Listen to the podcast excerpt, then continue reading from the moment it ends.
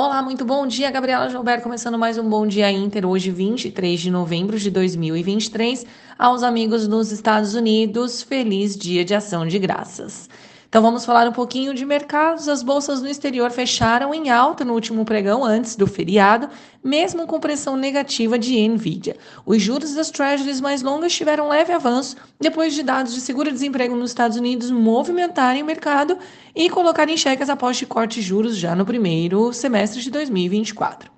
Aqui no Brasil, risco fiscal volta ao radar e preocupa. E hoje, em dia de menor liquidez, mercado atenta às falas de RCN e Galípolo. Falando um pouquinho de Estados Unidos, o número de americanos solicitando auxílio-desemprego caiu mais que o esperado, mas não muda a visão de que o mercado de trabalho já começa a sentir os efeitos da política monetária mais restritiva. Pedidos de bens duráveis também caíram 5,4% e o sentimento do consumidor de Michigan mostrou deterioração nas expectativas de inflação para o próximo ano.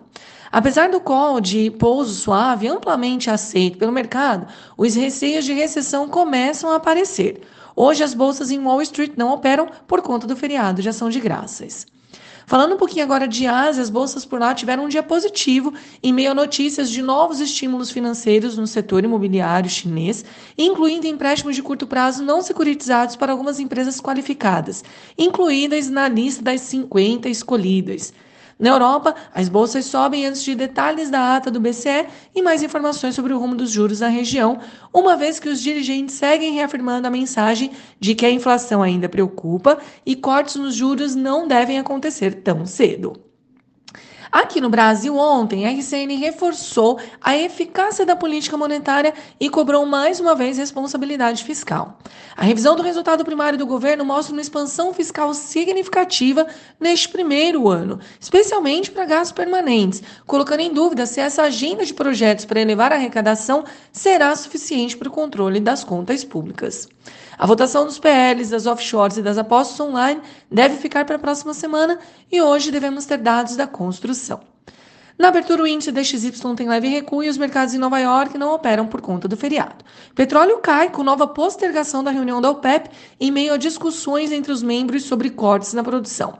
Minério de ferro também recua com interferência do governo chinês sobre movimento especulativo na commodity.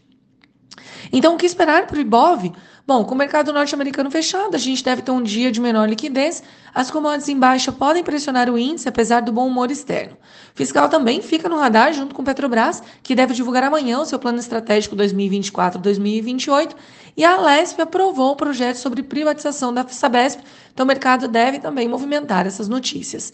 Pessoal, este foi o Bom Dia Inter de hoje. Tenham todos uma ótima quinta-feira e até amanhã.